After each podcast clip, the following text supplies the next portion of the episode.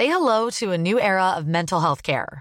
Cerebral is here to help you achieve your mental wellness goals with professional therapy and medication management support. 100% online. You'll experience the all new Cerebral Way, an innovative approach to mental wellness designed around you.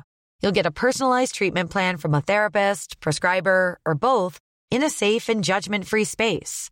Your Cerebral therapist or prescriber will outline a customized plan with clear milestones along the way so you can get to feeling your best. With Cerebral, you're not alone in your mental health journey. We're here to empower you to live a fulfilling life. So take that first step towards a brighter future and sign up today at cerebral.com slash podcast and use code ACasts to get 15% off your first month. Offer only valid on monthly plans. Other exclusions may apply. Offer ends July 31st, 2024. See site for details. Du coup, Florence, tu bien nous raconter euh, ton parcours Comment est-ce que tu t'es comment est-ce que t'es tombée dans la mode finalement?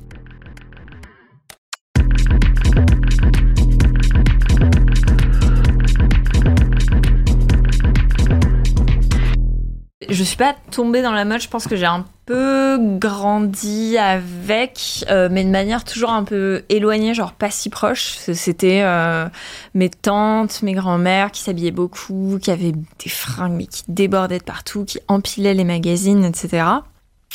Et du coup, ben, je côtoyais ça ben, de manière assez régulière, hein, comme quand on va voir sa famille.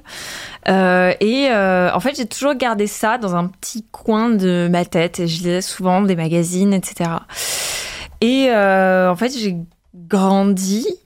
Et je me suis lancée, je ne sais pas trop pourquoi, dans à la fin de dans de nouvelles études en fait pour faire bah, de la philosophie esthétique. Voilà. Euh, à la base, j'ai un parcours assez littéraire et je me suis dit, bon, j'ai envie de faire un truc en plus. Et en fait, ce qui s'est passé, c'est que assez rapidement, en fait, euh, puisqu'on démarre ça directement en L3, euh, là où je l'ai fait, on parlait d'art, hein, bien évidemment, du coup.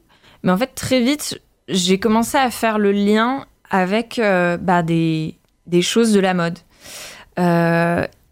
Et à partir de ce moment-là, je me suis. C'était aussi le moment où je côtoyais énormément beaucoup de mode et notamment beaucoup d'archives parce que j'étais euh, vraiment une Tumblr girl euh, à fond.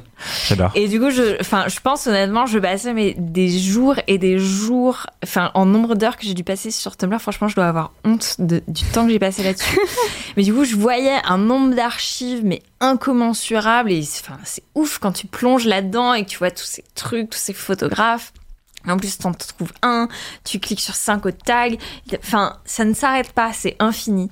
Et du coup, je voyais ça. Et en parallèle, j'avais mes études. Et je commence petit à petit à tracer des ponts, en fait, euh, entre euh, ce qui se passe et ce que j'étudie et ce que je vois.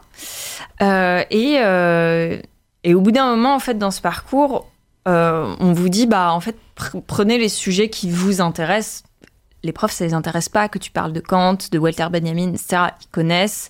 D'autres gens sont passés avant toi pour bien les expliquer, bien faire leur thèse dessus. Maintenant, on est dans un truc où, bon, bah voilà, faut s'emparer des choses qui correspondent à tes centres d'intérêt, à ta génération, etc. Et moi, en fait, à ce moment-là, je me, suis vraiment penchée sur le travail euh, d'Alexander McQueen parce qu'il y avait des documentaires qui sortaient à ce moment-là, etc. Et je me suis dit, en fait, McQueen, c'est super parce que déjà, il a une approche de la mode bah, qui n'est pas portable, en fait. Clairement, euh, 90% de ses créations, c'est des choses très artistiques dans le sens où t'as pas envie de les porter, mais c'est très beau à voir. Parenthèse, euh, Alexander McQueen, euh, designer euh, britannique, Ouais. euh, qui a notamment officié euh, chez Givenchy, Ouais. et euh, surtout à la tête de sa propre maison, en fait, euh, formation très Savile Row, euh, très tailleur, Mm. euh, mais aussi très spectaculaire, et voilà. Et en fait, très spectaculaire, c'était hyper intéressant parce que ça reprenait euh, bah, des questionnements sur la mode, le happening, la performance, surtout dans pas mal de ces défilés. Enfin, celui euh, qui est euh, celui qui celui qui n'a pas de nom d'ailleurs, qu'on appelle numéro 7, je crois, avec la fille qui tourne, Shalom Harlow qui tourne et qui est aspergée de jets de peinture. On a aussi celui basé sur Jeanne d'Arc, très impressionnant. Je vais vous montrer ça. Euh... Oui, alors par contre, je, je laisse. continue, continue. Euh, et du coup, euh, bah en fait, j'ai commencé à proposer quelque chose à partir de ce que produisait Alexander McQueen et que j'ai commencé à rattacher en fait à des figures monstrueuses. Et là, bah en fait, partant de là, j'ai commencé aussi à tirer le fil vers d'autres créateurs. Honnêtement, je, je, mon intérêt se porte sur une mode qui est bah, relativement peu portable, beaucoup spectaculaire. Bon, bah, c'est les euh, Victor and Rolf, c'est les John Galliano, euh, c'est, euh, enfin voilà, plein de créateurs qui comme ça ont des vraiment des créations assez spectaculaires, vraiment en mode spectacle. Designer artiste aussi. Ouais, voilà, aussi Mm. beaucoup. Euh, et du coup, en fait, j'ai commencé à essayer de faire des parallèles entre des figures monstrueuses parce que c'était facile parce qu'en fait, des figures monstrueuses, ben, il y a beaucoup de documentation entre guillemets artistique classique, donc beaucoup du cinéma, aussi beaucoup de la littérature. euh, qui font un peu figure de canon, le vampire, le monstre de Frankenstein, voilà, il y a eu des analyses dessus, euh, on peut les approcher euh, de manière esthétique, et en même temps, moi, ces figures, je les retrouve complètement dans la mode, et la mode elle-même, aussi beaucoup d'Alexander McQueen, s'inspire du cinéma de genre. Il a fait énormément de références à Hitchcock euh, dans Les plusieurs de ses défilés. Ouais, les oiseaux, euh, l'homme qui en savait trop, euh, le tailleur Hitchcockien euh, de Vertigo avec ses jupes très étroites, très grises, euh, ses silhouettes avec enfin, ses cheveux comme ça. C'était ça qu'on retrouvait chez McQueen. Et je me suis dit, en fait, il y a un filon à creuser entre cette mode qui est, euh, ben, enfin, qu'on voit au premier abord comme, comme quelque chose de joyeux, euh, de frivole aussi. Et en fait, ce qu'on voit sur les défilés, bah, en fait, non, parfois c'est pas si joyeux, parfois ça vous prend un peu au tri, parfois c'est des figures qui sont douloureuses, en fait. Euh, et c'est ça, en fait, que j'ai voulu explorer, c'était ce versant-là et qu'est-ce que ça voulait nous dire de la mode et de comment elle fonctionnait, en fait. Je m'arrête là Non, non, mais c'était absolument. C'était passionnant. Euh, ce que vous avez vu à l'écran il y a quelques secondes, c'était euh, le défilé euh, printemps-été de 1999 de Ma- Alexander McQueen, Ouais. euh, dont tu parlais avec Alain Marlowe. Euh, c'était la mannequin qui était au centre, euh, qui était en train d'être aspergée par deux bras robotiques. euh, Ouais. C'était les débuts de la programmation euh, pour euh, du grand, un spectacle grand public. En fait, c'était assez étonnant. Mm. Mm. Et là, ce que je vous montre à l'écran, c'est le défilé automne-hiver 98-99, inspiré de la figure de Jeanne d'Arc d'Alexander McQueen. Et, euh, Et si tu vas tout à la fin, le cercle de feu? Oui. Pardon, je suis un gros geek de McQueen. Attendez, vous, vous avez pas l'écran. Voilà, vous avez l'écran. Donc, c'est, euh, comme je le disais, défilé Alexander McQueen, automne-hiver 98-99. Donc des silhouettes très médiévales, très inspirées de tableaux comme il, euh, il aimait en faire. Avec la mini frange qui revient à la mode Ouais. aujourd'hui à Berlin et à Paris. je vous montre le final parce que quand même il est fou. Euh, Et tout à l'heure, on parlait du coup de la robe euh, Shalom Marlowe qui est aspergée par des bras robotiques. Bah, peut-être que vous avez vu passer cette séquence de Bella Hadid pour le défilé Copernic Ouais. où elle est aspergée d'un liquide blanc. Ouais, voilà. Euh, peut-être que c'était une référence à Alexander McQueen. Et là, c'est le final du coup du défilé Jeanne d'Arc. Attendez, faut jongler entre les deux trucs en même temps. Euh, peut-être que je peux mettre le son, je sais pas ce que c'est le son. Sais pas comment la mannequin a fait pour rester stoïque. Enfin, avec du sang-froid Ah non, mais- des flammes. Il y a, il y a une historique, euh, il y a un autre euh, défilé aussi. Avec euh, les câbles, la carte mère. euh. Non, pas la carte mère, celui euh, avec. euh, celui qui est dans une, une espèce de cage de verre en fait. ah oui. Ouais. Et en fait, euh, je me souviens plus du nom Il y en avait une, elle avait une robe avec des couteaux, euh, vous savez, les Oui. coquillages. Ouais. Et elle les brise en fait pour les besoins de la mise en scène. Euh, et en fait, euh, elle a raconté plus tard qu'en fait, elle s'entaillait les, les mains. euh, bah, parce que bah, si vous brisez un coquillage, en général, c'est un peu comme du verre. Pas agréable. Ouais, bah ouais, ça, c'est après, c'est les risques. hein. Est-ce que euh, Marvin Sarah, Alexander McQueen, c'est un artiste euh, qui vous inspire, un, un créateur qui vous a marqué? Ouais, c'est sûr. Oui. clairement. Ouais. Ok, c'était une réponse brève. Non, non, mais, je pense un peu que un peu tout le monde euh, parce que Ouais. on en parle pas mal. À savoir aussi, euh, bon, on l'a pas précisé, mais euh, Alexander McQueen est bien évidemment euh, décédé depuis euh, un bon moment. 2010, Donc, euh, ce qui fait que c'est c'est un créateur qu'on on revient très souvent sur ses archives, sur ce qu'il faisait euh, à l'époque, et euh, même encore aujourd'hui, au niveau des défilés, on essaye de toujours garder cet ADN de Alexander McQueen. Mm. Mais euh, mais oui, c'était euh, Moi, je même vraiment que- incroyable. plus le temps passe, plus Sarah Burton essaye de revenir vers Oui. l'ADN. euh, C'est ça, c'est ce que euh, j'ai aussi remarqué. Euh, mais après, voilà, c'est effectivement, ce n'est pas, c'est pas encore 100% du Alexander McQueen comme on a connu, même pas du mais 50%. C'est pas possible, Ouais, de toute voilà. façon, c'est pas possible. Non, bah c'est ça. Pour moi, c'est mais- de la mode d'auteur. Enfin, Ouais, clairement. Ouais. Euh, attendez, avant que j'oublie, il y a plein de remarques dans le chat. Il y a Nibla S, je sais pas si tu vois qui c'est, qui te fait une dédicace, qui t'envoie plein de love, euh, il y a plein Marine. de gens qui t'envoient plein de love. Euh, plein de gens, euh, Ouais. mais ils envoient de love à tout le monde, en tout cas. Euh, voilà, il n'y a pas de troll, tout le monde est hyper sympa dans le chat. Euh, Kiki5667 qui dit plein de love aussi. Voilà, super vidéo. Est-ce que c'est un sujet sur McQueen et Copernic Bah là, on en parle rapidement, Ouais. effectivement. Euh, Il y a Lodi78 qui dit ça a l'air trop intéressant, ces ponts entre la mode, le cinéma, l'art, etc. Euh, Donc euh, voilà, on va continuer de parler de ton parcours, Florence. Euh, je vais remettre ton, ton Instagram dans le chat. Euh, et en tout cas, du coup, bah, on en arrive à- à- au sujet de ta thèse. Ouais. Est-ce que tu veux bien nous expliquer brièvement, même si c'est impossible de résumer une thèse Surtout qu'elle n'est pas complètement écrite encore. Enfin, ça fait longtemps à écrire une thèse. Euh, et en fait, en avançant, donc je suis partie de cette figure des monstres. En fait, bon, ça c'est un travail préliminaire. Je me suis aperçue.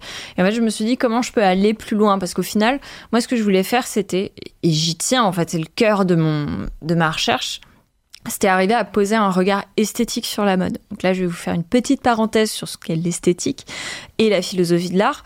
Bah, en fait, c'est euh, donc soit s'intéresser à ce qu'on ressent vis-à-vis d'une œuvre d'art, et philosophie de l'art, c'est partir des œuvres pour essayer d'établir euh, des théories par rapport à l'art, au beau, etc. Et moi, en fait, je trouvais, bah, c'est très bien, hein, toutes ces théories euh, de- de- d'esthétique et de philosophie de l'art. On en a eu pour le cinéma, on en a eu pour la photographie. Il y a plein de théories qui sont développées sur des nouveaux médiums. Pourquoi on n'en a pas, pas peu, très très peu pour la mode, quand pourtant la sociologie, l'histoire, euh, même un peu l'anthropologie, voire éventuellement même la psychologie, se sont très bien emparés de la question du vêtement. Et je me suis dit, bah, il y a un creux, en tout cas en France, puisque c'est très bien développé euh, dans les études anglo-saxonnes. Ça s'appelle les fashion studies, tout simplement.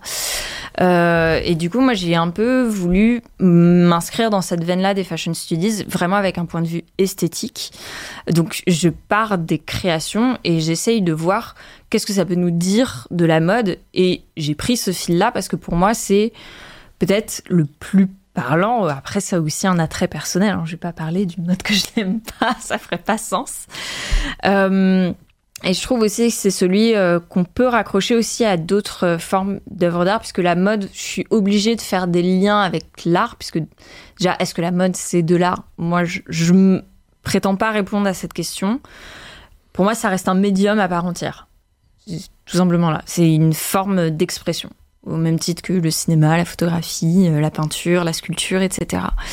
Et du coup, je me suis dit, en fait, qu'est-ce que j'aime, qu'est-ce que j'ai tiré déjà de mes premières démarches ben, J'ai tiré en fait que la mode, c'est pas moi qui l'invente, hein, c'est à- au fil de mes recherches que la mode repose sur pas mal de paradoxes en fait. Euh, et je me suis dit, en fait, finalement, le premier paradoxe, peut-être un des plus qu'on voit le plus, c'est que la mode, ça repose à la fois sur la distinction et en même temps sur l'imitation. C'est un double mouvement. Il n'y en a pas un qui prend le dessus sur l'autre. C'est à chaque fois, c- ça continue et c'est comme ça que ça roule en fait. Euh, et c'est pas parce que c'est des choses contraires que ça ne peut pas exister ensemble. Et moi, j'aimais bien en fait justement ces, ces paradoxes-là de la mode, euh, puisqu'il y en a d'autres aussi. Et je me suis dit, bah, quoi de plus paradoxal en fait que la figure du mort-vivant, qu'un truc en fait qui réunit deux choses qui ne devraient absolument pas être ensemble a priori, euh, le mort et le vivant, pour former cette espèce d'être qui est à la fois là, mais qui en même temps n'a pas de conscience. Enfin, dans la littérature, c'est défini comme ça. Euh, et du coup, je me suis dit, genre, bah, en fait, je vais utiliser ça comme une espèce de métaphore, une espèce de d'allégorie, euh, cette espèce d'idée de choses qui s'incarnent. Et du coup, bah, je vais la transposer à la mode parce qu'en fait, déjà, qu'est-ce que c'est un défilé?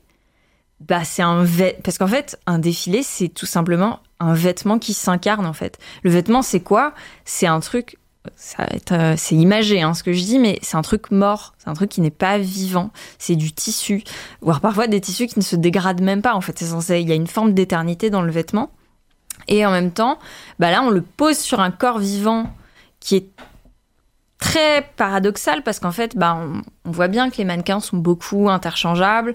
On connaît pas souvent leur nom sur les défilés.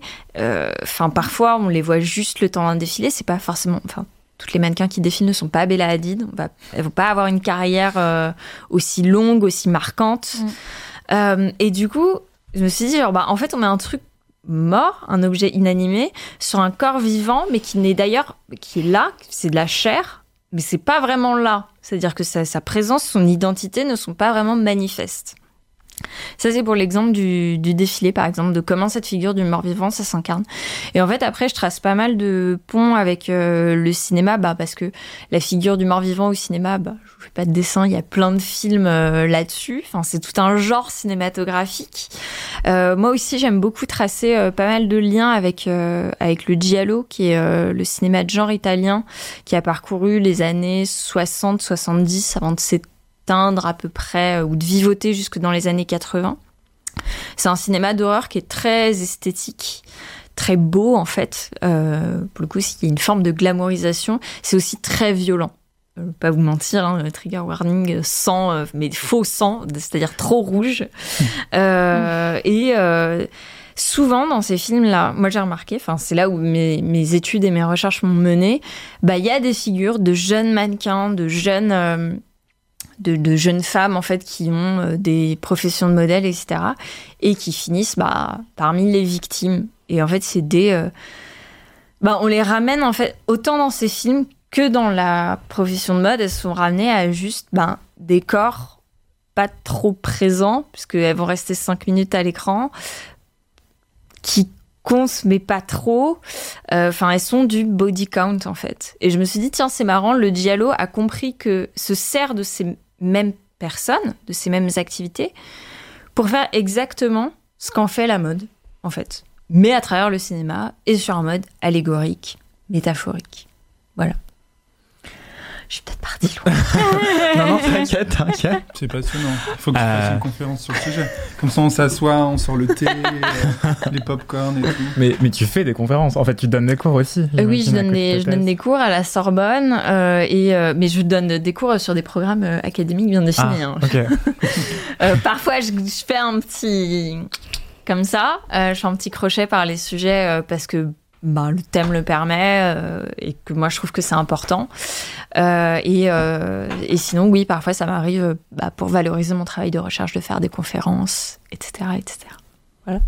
Et euh, justement, ça, ça dit bien aussi qu'à côté d'une thèse, bah, tu as intérêt à travailler. Enfin, c'est compliqué, c'est lourd financièrement aussi. Alors, ça dépend des cas de figure. Moi, j'ai pas de financement. Du coup, j'ai pas de, j'ai pas de contrat. Euh, Il y a des gens qui ont des contrats et qui du coup reçoivent un financement euh, pendant, je crois, je veux pas dire de bêtises, mais je crois que c'est trois ans. Euh, moi, c'est pas le cas. Et du coup, oui, il faut, euh, il faut travailler euh, à côté. Après, pas vous mentir, je suis, euh, enfin, je suis bien entourée. J'ai, euh, j'ai une famille, j'ai un foyer. Enfin voilà. Du coup, moi, je, suis bien pour faire une thèse. Euh, après, c'est vrai que, euh, c'est-à-dire que moi, en fait, je donne des cours, mais c'est pas suffisant euh, en termes de revenus. Et après, il faut quand même que je fasse une recherche arrière. Donc, je suis obligée de travailler. Donc, je suis obligée de mener deux trucs de front. Et à ce moment-là, ouais, il faut euh, un petit peu euh, une gymnastique euh, à la fois intellectuelle et bah, juste de force et d'énergie, quoi. Ouais, c'est très exigeant financièrement, matériellement, Ouais. intellectuellement. Ouais, bah en fait, moi j'ai la chance d'avoir déjà un petit peu la base, un toit au-dessus de ma tête, un compagnon qui me soutient euh, psychologiquement, et après, euh, bah, le reste, c'est à moi de faire rouler, quoi. Mais bon, l'essentiel est déjà avec moi, donc c'est déjà bien. Et est-ce que vous aviez, euh, enfin, est-ce que pardon, t'avais un, un, une dimension insoupçonnée, enfin, que t'as découverte en faisant ta thèse? Est-ce qu'il y a des choses que tu soupçonnais pas avant de le faire, que t'aurais aimé savoir avant de te lancer? Say hello to a new era of mental health care. Cerebral is here to help you achieve your mental wellness goals with professional therapy and medication management support. 100% online. You'll experience the all new Cerebral Way, an innovative approach to mental wellness designed around you. You'll get a personalized treatment plan from a therapist, prescriber, or both in a safe and judgment free space. Your Cerebral therapist or prescriber will outline a customized plan with clear milestones along the way. so you can get to feeling your best. With Cerebral, you're not alone in your mental health journey. We're here to empower you to live a fulfilling life. So take that first step towards a brighter future and sign up today at cerebral.com slash podcast and use code ACasts to get 15% off your first month. Offer only valid on monthly plans. Other exclusions may apply. Offer ends July 31st, 2024. See site for details. Non, c'est une thèse en fashion studies. Je, je pensais, euh, avec toute la, toute la, la bienveillance et un peu beaucoup de naïveté, que j'aimais beaucoup mon sujet. Et plus le temps passe, plus les nuances euh, de la mode me reviennent en pleine face. Et parfois, c'est violent en vrai. Parce que moi, je parle des films d'horreur que j'arrive. En fait, j'arrive plus à encaisser tous les films d'horreur qui sont bah, juste des films parfois. Et parfois, euh, de lire des récits euh, de mannequins, euh, comme on peut voir des témoignages, hein, parfois sur des vidéos, etc. Et la réalité de la chose, en, en vrai, au bout d'un moment, tu fais le compte dans ta tête et tu te dis, genre, ah ouais. Enfin, c'est la réalité du milieu, parfois, me, me revient un peu en pleine face derrière bah, la magie, la beauté, le mystère, etc. Et en même temps, je comprends que c'est pour ça que ma thèse, elle est importante, c'est parce que j'essaye aussi de faire le lien, justement, entre bah, toutes ces choses noires qu'on voit et la réalité du dessous. Ça se voit très bien d'ailleurs dans un film euh, qui est sorti il y a pas si longtemps, 2018, si ma mémoire est bonne, Génial. qui s'appelle In Fabric de euh, Peter Strickland. Où, alors, avec le talent du réalisateur qui est bon, voilà, c'est. euh, Est-ce que c'est un bon film? Est-ce que c'est un mauvais film? Je vous laisse juger. Euh, Mais voilà, ça, me- ça remet un petit peu en surface des choses qu'on a tendance à mettre un peu de côté quand on voit euh, bah, les fameux défilés d'Alexander McQueen, euh, de Jean-Paul Gaultier, de Dolce Gabbana, etc. Ok. Je mets le nom du film et du réalisateur dans le chat. Et, pas aimé Non, je l'ai juste pas vu. Euh, justement, je crois que tu allais parler de The Neon Demon de Nicolas Refn. Mais euh, d'accord, ok. Et donc, on parlait de ta thèse. Est-ce que tu te projettes sur l'après-thèse? Qu'est-ce que tu veux faire après? Moi, j'aimerais énormément écrire un livre euh, et potentiellement, pour vous, euh, lecteurs, l'expurger de enfin, de toutes les références philosophiques et de les amener de la manière la plus docte et simple qui soit, parce que moi, c'est à moi de faire le travail en amont et de trouver mes sources et de bien affirmer ce que je dis, parce qu'en fait, c'est ça une thèse. hein. C'est, l'après-hypothèse. T'exposes un truc, en fait, tu balances euh, ton. euh, Enfin, c'est l'équivalent de poser un, une, une équation, quoi. Tu l'écris de A à Z, tu poses ton truc. Donc, ça, c'est dur, ça demande beaucoup de travail. C'est pour ça que c'est très long. Une, thèse, moi, on me demande à minima 300, 350 pages. Si je suis réaliste, Wow. je pense que je taperais dans les 400. euh, parce qu'on fait toujours plus que ce, que ce qui est demandé en général. Et moi, j'aimerais bien, genre, pff, voilà, enlever tout le côté un peu lénifiant du truc et rentrer vraiment dans l'accessibilité euh, de la matière. Et de ce que. euh, parce qu'en fait, l'esthétique, pour moi, c'est hyper, hyper abordable. Puisqu'en fait, l'esthétique, précisément, c'est juste les émotions que tu as en toi face à une œuvre d'art. Jamais rien vu de plus accessible, en fait. Ouais, tout est esthétique. Oh. J'aurais une question. Oui. Euh, Est-ce que tu aurais des films d'horreur à conseiller pour un peu plus. euh, Un milliard. Enfin, si je pouvais te dire, allez, trois films d'horreur à conseiller. ça à des fans de mode. À Voilà. des fans de mode Oui, clairement. Pense à nous, s'il te plaît. Euh, Trois. trois à Ouais. des fans, des, des fans de mode. Euh, Est-ce qu'une fabrique, ça compte comme un déjà? Moi, franchement, je le compterais comme un. Parce que, euh, en fait, déjà, dedans, il y a un peu une esthétique de ces fameux films Giallo, ces films italiens des années 60 avec le faux sang, euh, les trucs un peu. Enfin, vraiment les lumières, la mise en scène, les trucs un peu chelous. Donc, ça, je le mettrais. Qu'est-ce que je mettrais d'autre?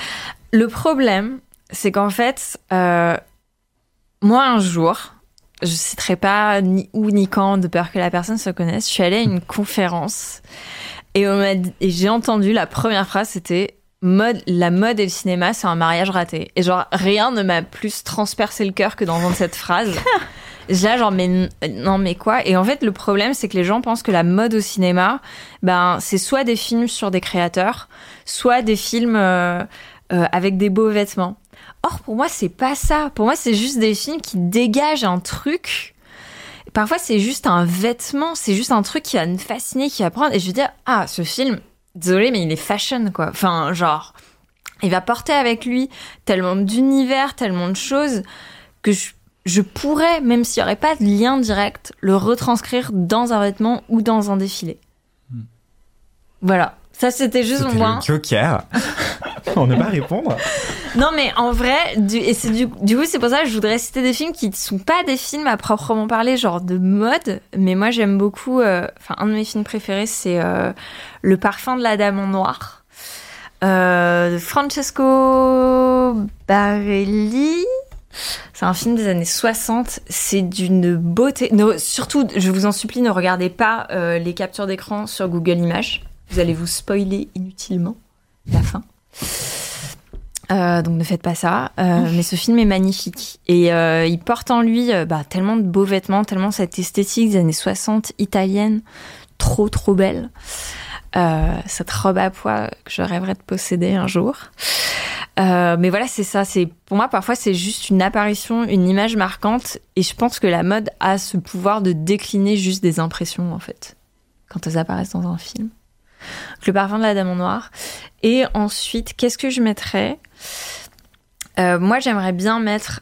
Un moi, je regarde beaucoup de films indés, euh, enfin, un peu des trucs des années 60, un peu chelou, etc. C'est Daughters of Darkness, avec Delphine Seyrig, euh, qui est encore un film de vampire. Cette fois, c'est sur le. C'est basé euh, un petit peu sur euh, les vampires femmes. Donc, c'est plutôt la comtesse Bathory, Carmilla, etc. Carmilla, c'est euh, la nouvelle de John Sheridan Le Fanu, qui est une des premières nouvelles de vampires, mais qui est une nouvelle de vampire au féminin. Voilà, il y a des choses avant Dracula qui posent un petit peu la mythologie du vampire. Et, et Daughter of Darkness s'inscrit dedans, et Delphine Seyrig, absolument magnifique. Un peu camp parfois, hyper belle. Vraiment un truc onirique, euh, onirique à souhait avec des, avec des vêtements super beaux. Quoi. Ok. Voilà. Moi, j'allais citer des trucs hyper mainstream, genre, enfin, hyper mainstream, beaucoup plus récents et Vas-y. du grand public, mais j'allais parler de Nocturnal Animals, qui est plus un thriller de Tom Ford, et euh, The Neon Demon de, de Refn. euh, et voilà. Mais est-ce que vous, vous avez des films euh, que vous trouvez très très mode, mais qui sont un peu effrayants quand même? Marvin, Sarah, peut-être? Moi, je suis pas du tout film d'horreur. Je- je- J'en ai presque jamais regardé dans ma vie, genre, euh, vraiment. Moi, j'en ai regardé, je dirais, assez tard, entre guillemets. C'est pas genre un truc que je nourris depuis, euh, depuis toujours. Mais j'avoue, une fois, j'ai enfin, mis le pied dedans et en fait, euh, je- j'en suis jamais ressortie, je crois. Bah, euh, moi, j'ai jamais mis les pieds dedans, en fait, c'est pour ça. J'ai pas encore fait le pas là-dessus. Donc, c'est pour ça que euh, vraiment. euh, Voilà, quoi. Ok. Toi, Marvin, c'est quoi ton film de mode préféré? Enfin, qui, un film très mode, pas forcément Wow. d'horreur. Non, là, je pense, en fait, euh, je pensais à, à Cruella. Enfin, pas Cruella, mais euh, Les 101 Dalmatiens. Ouais. Euh, Enfin, comme un film avec une figure vraiment camp, justement. Ouais. Euh, avec un, ouais, un vestiaire incroyable et puis qui questionne vraiment aussi ce rapport à bah, justement le vêtement, la peau, la peau de bête, tout ça. Bon, après, c'est aussi mes obsessions, mais euh, là, comme ça, j'ai pas trop euh, de films qui me viennent. Alors, Je si, pensais à ça, mais. je pense, je penserais en rajouter un parce que je trouve il est hyper intéressant. Alors, c'est pareil, c'est pas un film de mode, enfin, ça va pas parler de fashion. mais genre May de euh, Lucky McKee. Je crois que ça date de 2002, mais je suis pas sûre. Euh, je vais rien dire, mais il y a un rapport aux vêtements et pareil à la chair, à la peau. Et euh, c'est hyper intéressant euh, comment ça, comment ça se, enfin comment ce parallèle entre genre le vêtement juste que met l'héroïne May et euh, bah en fait le vêtement, la chair, les gens, le rapport à l'autre, le rapport à soi et que tout ça s'imbrique, se coud oserais-je dire, l'un dans l'autre. Ok. Euh, bah merci beaucoup pour ces recommandations filmesques. Euh, D'accord, et vivement le bouquin. Un jour, peut-être? Ok. T'as commencé à démarcher des maisons d'édition ou est-ce qu'on vient vers toi déjà? Non, non, pas du tout. Enfin, déjà, j'attends de finir bien ma thèse. Euh, parce qu'honnêtement, c'est vraiment un travail de longue haleine. Euh, Enfin, on met vraiment littéralement plusieurs années à écrire euh, une thèse. On revient beaucoup dessus. Euh, jusqu'à ce que ça soit bien, en fait. Parce que une thèse, en fait, vous écrivez, vous écrivez. Vous avez un directeur de thèse qui contrôle un peu, vous dit si vous êtes dans la bonne direction. Et en fait, vous écrivez jusqu'à ce qu'on juge que ça soit suffisamment bon pour passer une soutenance. Euh, donc, euh, si c'est pas le niveau attendu, vous passez pas de soutenance et vous êtes vous avez, devez retravailler jusqu'à ce que ça soit bien, quoi, en fait. Donc bon, moi, étant un petit peu perfectionniste, je travaille beaucoup. Et tu penses que tu vas soutenir quand Non, je, là, je, non, je garde. Je réponds pas à cette question. Je vais me porter la poisse de toute façon. Ok, ok, pardon. Euh, Marvin, Sarah, est-ce que vous avez des questions pour Florence Ah, Il y en a plein, mais Mais vas-y. je me demandais. Enfin, en fait, euh, quand tu parlais du, de la figure du mannequin, euh, enfin, moi j'ai j'ai fait un master en mode et pendant mon Mhm. master j'ai écrit sur euh, les larmes des mannequins. Et en fait, il y avait un point qui rejoignait, euh, euh, j'ai l'impression, ta thématique, justement, quand tu parlais de mort-vivant. Euh, Enfin, moi, c'était plutôt cette question de l'incarnation Ouais. et de la désincarnation aussi sur le, sur, sur- on va dire sur scène, sur le podium. Et je me demandais si tu avais exploré dans cette question du mort-vivant la question des, la question des émotions ou la question de, enfin de l'être du coup, pas la question du, pas que la question du paraître, mais aussi la question de Mm. l'être. Bah, en fait, moi, c'est pour ça que j'aime bien différencier euh, la question, le mannequin de la personne qui va porter euh, le vêtement, que le vêtement soit portable ou non. Euh, et l'idée que, en fait, le mannequin, enfin, c'est, il est traité comme étant un, enfin, ça. Il n'est pas bien traité dans la mode déjà le mannequin. Je- Ça, je pense que c'est C'est un cintre. bah ouais, voilà, c'est c'est un, c'est un peu ça, c'est hyper triste. Et d'ailleurs, enfin, juste un point linguistique bête, mannequin et mannequin, ça désigne un être vivant et un objet, enfin, un stockman euh, ou un mannequin de, de vitrine, quoi. Ouais. Donc il y a vraiment, en fait, dans l'histoire du mannequin, euh, l'objet, on s'est aperçu que plus ça ressemblait à des choses vivantes, plus c'était vendeur. Pareil, on s'est aperçu que quand on faisait défiler euh, des femmes, euh, ça vendait mieux que si c'était juste sur des mannequins inanimés. Donc on les a transformés, mais c'était juste pour l'incarnation. Et après, on s'est arrêté là, quoi. Et en fait, dans cette transformation, parfois, et c'est là où ça devient vraiment un petit peu fucked up et un peu, enfin, tu comme dans les films d'horreur où tu spirales et où tu sens que le truc est en train de devenir pire, mais tout en gardant euh, ce qu'il a pris du début. C'est qu'en fait, on parfois, on demande aux mannequins de se comporter, des mannequins vivants, de se comporter comme des mannequins objets. Il y a plein de photoshoots sur ce sujet-là. Euh, je pense à des photoshoots faits par Steven Klein notamment, où on voit les mannequins. Enfin, il y a une, un truc confusant, voire limite un peu angoissant, où on voit le mannequin qui est en train de devenir, enfin un mannequin vivant qui est en train de devenir un objet sur une photo ou euh, sur un truc. Et du coup, moi je dis, est-ce que la mode les traite vraiment comme des êtres? Alors déjà, ça dépend des mannequins. Je pense qu'il y a des mannequins qui sont traités comme des objets vivants, les supermodèles. Elles ont une identité, elles ont un prénom, elles ont un visage. Est-ce que c'est le cas pour toutes les mannequins? Bah, Non. Ok, c'était hyper tragique comme Oui, réponse. non, mais- Mais c'est la condition des mannequins. hein. hein. Oui, bah, Ouais, bah, je vous ai mis plusieurs références dans le, dans le chat, euh, si vous voulez lire sur euh, le mannequin, la condition des mannequins, la précarité des mannequins, Ouais. les violences sexistes et sexuelles qui gangrènent le mannequinat, si vous voulez encore plus de tragédie.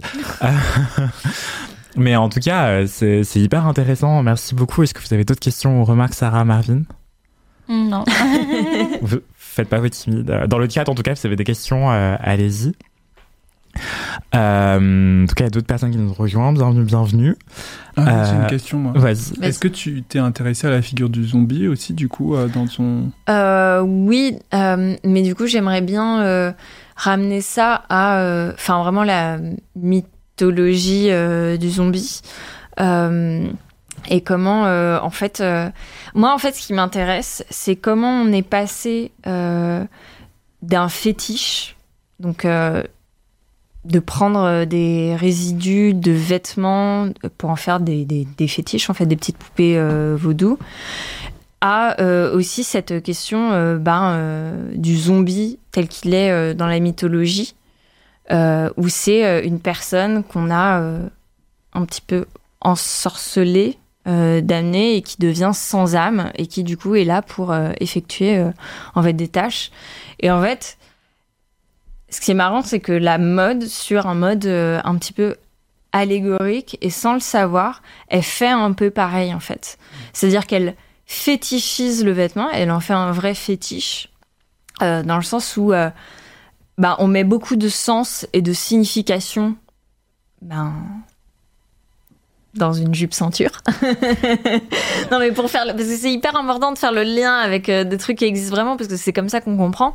Et, et, on met beaucoup de choses dans un petit bout de, de, tissu, on met beaucoup énormément de choses, on met du marketing, on met du sens, on met plein de choses. Et euh, en même temps que, euh, ben, de l'autre côté, tous ces corps-là, elle fait euh, le processus inverse, où elle, elle les vide, quoi, littéralement.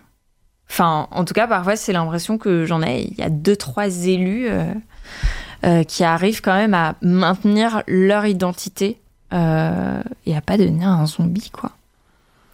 La mode, ce film d'horreur permanent. Bah, c'est renouvelé chaque saison. Voilà. ok. Euh, non, mais c'est hyper intéressant. Euh. C'est vertigineux aussi. ouais, c'est clair. Non, mais tu vois, c'est ça que je te dis quand je prends la conscience de mon sujet et parfois ça me revient à la figure et c'est pas super agréable en fait comme constat. Ah, mais c'est une industrie hyper violente. Ouais, hein, non, non, euh, T'as raison. Et les mannequins en particulier, c'est surexposé aux violences, mais Mm. même les petites mains aussi. Ouais. les ouvrières textiles, euh, surtout en, en, début de chaîne, euh, Mm. ou en bout de chaîne, ça dépend dans quelle sens on le regarde, mais c'est ok, d'accord. Il y a Graflou dans le chat qui demande euh, c'est quoi tes projets? Ce qui est une vaste, vaste question. Alors euh, là, pour l'instant, j'avoue, je ne sais pas. J'aimerais bien. euh, Boucler ta thèse. non, ouais, déjà, en fait, je pense que ça, c'est mon main, euh, mon, mon goal principal, là, boucler la thèse.